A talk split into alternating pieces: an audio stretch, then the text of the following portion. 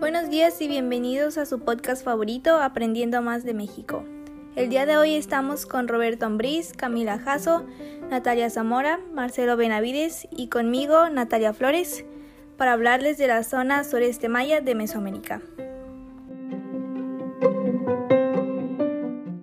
¿Ustedes qué saben de Mesoamérica? Mesoamérica se extiende desde el sur de Sinaloa y Tamaulipas hasta el norte de Costa Rica. Diversas culturas que coexistieron en su amplio territorio formaron en su conjunto una unidad y compartieron rasgos culturales propios. Perfecto, creo que con eso ya podemos empezar a hablar de la zona sureste maya.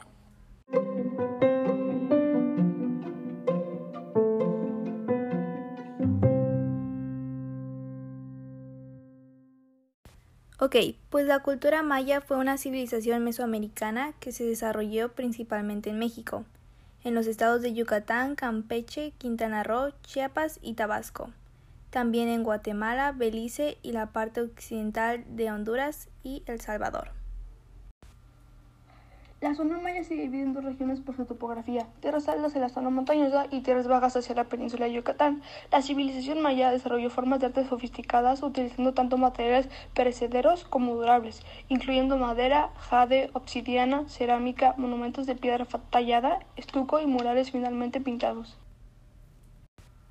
Topografía es la ciencia que estudia el conjunto de principios y procedimientos que tienen por objeto la representación gráfica de la superficie terrestre, con sus formas y detalles, tanto naturales como artificiales. A esto se le conoce como la cultura maya o civilización maya, al conjunto de los pueblos precolombinos que gobernaron Mesoamérica durante 18 siglos, desde la época preclásica, 2000 años antes de Cristo, a 250 años después de Cristo, del continente, hasta la época postclásica, 900 a 1527 años después de Cristo, cuando se produjo la conquista de América. Eran politeístas, es decir, creían en varios dioses, los relacionaban con la naturaleza. Su economía se basaba en la agricultura, la cual se realizaba por campesinos en las afueras de las ciudades-estado. Desarrollaron grandes conocimientos de matemática, astrología y escritura.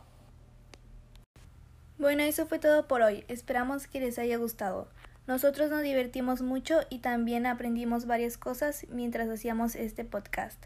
Hasta la próxima.